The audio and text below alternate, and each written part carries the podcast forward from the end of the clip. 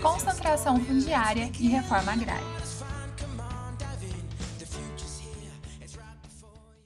E aí, people, houve que falar sobre um assunto que eu adoro, né? Foi o podcast que eu mais gostei de fazer, porque eu vim criticar a nossa distribuição fundiária e falar um pouco das nossas desigualdades, né? A gente não pode deixar de debater isso. Então vamos lá. Vocês sabem, eu espero que saibam, que o Brasil é um dos países mais desiguais na questão de distribuição de terras. É tipo assim, para vocês terem uma ideia, lá no Japão, é, um latifundiário, é, a pessoa é considerada um latifundiário quando ela tem acima de 50 hectares de terras, né? Possui mais de 50 hectares, você é um latifundiário. Aqui no Brasil, para você ser considerado um latifundiário, você tem que ter acima de mil hectares. Vocês entendem? Mil hectares? Então, basicamente isso. É claro que o território brasileiro é muito maior do que o japonês, mas, gente, mil hectares, né? E a gente pode pegar essa diferença, né, é, nessa distribuição de terras gritante aqui no país, onde 1% da população é dona de 45% do território brasileiro, a gente pode traçar um passado histórico, lembrando das capitanias hereditárias, lá das aulas de história. 1534, gente, o litoral brasileiro, né, até aquela linha do Tratado de Tordesilhas, ele foi dividido em 15 partes. Imagina pegar assim, uma parte enorme de um país, dividir em 15 partes e cada parte dá para uma pessoa. Lá, lá em Portugal tava assim: roda roleta, você é do Pernambuco. Mais ou menos isso, gente. Uma pessoa ser dona de um território que equivale a um estado é um absurdo. Mas você pensa que isso ficou só lá na época da capitania hereditária?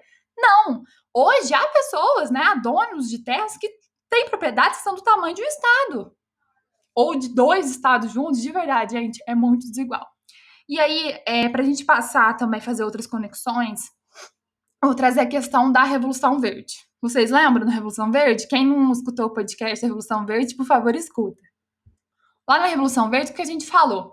Que ela trouxe né, um pacote tecnológico para o campo. Acontece que ela inovou, inovou, aumentou a produção agrícola, aumentou. Mas quem ela beneficiou mais? justamente aqueles que já tinham condições de arcar né, com, com novos recursos para sua produção. Ou seja, aquelas pessoas que tinham dinheiro para investir no maquinário, que tinham dinheiro para comprar um adubo novo, semente geneticamente modificada.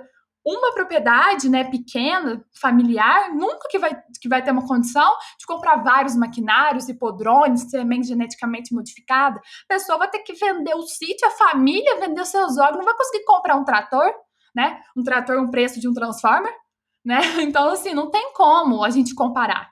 Então, a Revolução Verde, ela acabou por é, aumentar essa desigualdade aqui na distribuição de terras. Porque acontece? Com todo esse pacote tecnológico, as grandes produções continuaram produzindo ainda mais e as pequenas propriedades, né, os núcleos familiares ali produzindo, não conseguem competir, não conseguiram, não conseguem ainda competir com os preços. O que acontece? Aconteceu também foi que essas pequenas propriedades foram engolidas por essa concentração fundiária, expansão dos latifúndios, chegaram né, a áreas pequenas e eles se viram rodeados de grandes propriedades, de grandes terras de uma pessoa só, e acabaram tendo que vender muitas vezes essa propriedade por não conseguir mais custear né, e dar conta de manter a produção.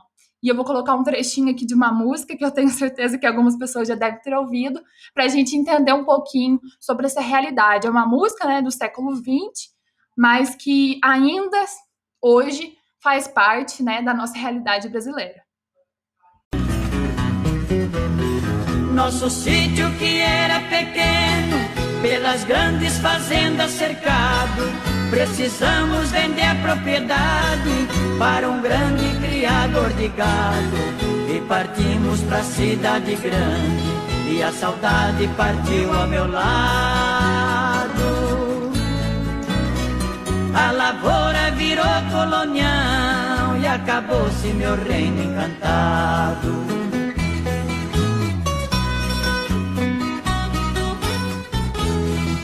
Ouviram, pessoal? Eu tenho certeza que se vocês é, é porventura ouvir outra música raiz, vão conseguir notar né, que elas narram histórias e que muitas dessas histórias né, se passam no campo, mas também falam das transformações né, de um caboclo que foi para a cidade porque o sítio foi vendido.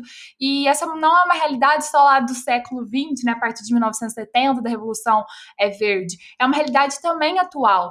E cada vez mais aumenta a concentração de terras no Brasil, uma pessoa vai aumentando, aumentando, aumentando a sua propriedade, porque ela vai ficando cada vez mais rica, produzindo mais, tem dinheiro para manter é, uma grande tecnologia na sua produção e acaba engolindo né, as pequenas propriedades. E aí o que, que vem para tentar solucionar isso? Né? Uma tentativa de reforma agrária. Reforma agrária não é de hoje, né? Desde a Grécia Antiga se falava em reforma agrária, porque é uma maneira de diminuir a desigualdade social. Distribuir um pedacinho de terra desse imenso país para cada grupo familiar, né, produzir ali a gente sabe a importância da, da agricultura familiar né, para a produção alimentícia do país, então seria uma das maneiras né, de diminuir essa desigualdade gritante que existe no nosso país. Acontece que é, a reforma agrária, que é um, é um assunto muito polêmico, né? Há, há vários governos que tinham como pauta e isso não aconteceu, há governos atuais, né, há pessoas candidatas à, à, presidência ou candidatos a alguma coisa que possuem essa pauta, mas é muito difícil de falar isso aqui no Brasil, porque o Brasil possui uma bancada é, rural, né, de peso lá no, no Senado, então dificilmente acredito que um dia, né, possa ocorrer a reforma agrária ou muitas mudanças, né, porque isso vai mexer diretamente com suas propriedades, né, mas é um assunto que a gente tem que continuar debatendo, porque a, o avanço desse agronegócio não é só, só prejudicial para aumentar a desigualdade social, como também o avanço do agronegócio acaba por destruir o meio ambiente. A agricultura familiar não chega, o que a agricultura familiar produz e o modo como essa agricultura familiar é feita é, não atinge o meio ambiente do modo que esse agronegócio atinge. Então, é outra questão para a gente pensar também. Muito obrigada e até mais.